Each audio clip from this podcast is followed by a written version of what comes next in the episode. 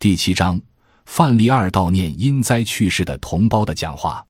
老师们、同学们，今天我们怀着十分沉痛的心情，深切悼念在玉树地震中遇难的同胞，为逝者致哀，为生者祈福，为灾区同胞祈盼平安。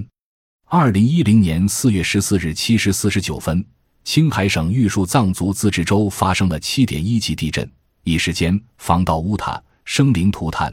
地震给当地人民的生产生活带来了灾难性的破坏。截止到昨天，已经有两千零六十四位同胞遇难。天摇地动，摧不垮万众一心的钢铁意志；桥塌路断，隔不开心心相惜的骨肉情深。灾难发生后，全国人民迅速以坚韧的毅力投入到救灾当中。胡锦涛、温家宝等党和国家领导人亲临灾区指挥营救。全国各地纷纷为玉树灾区捐款捐物，奉献爱心。面对灾难，我们看到了坚强挺立的民族脊梁，看到了众志成城的民族精神。同此国殇，悲喜与共。玉树灾情牵动着全体师生的心。连日来，大家通过广播电视、报纸不断了解地震灾情，心情十分沉痛。昨天，全体教师发扬一方有难。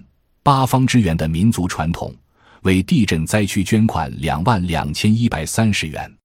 今天，我们举行哀悼仪式，深切悼念遇难同胞，寄托无尽的哀思，声援灾区人民。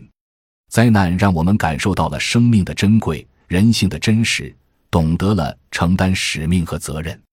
我们更要珍爱生命，热爱生活，胸怀祖国，牢记重托，为同胞、为民族发奋学习。逝者已安息，生者当发奋。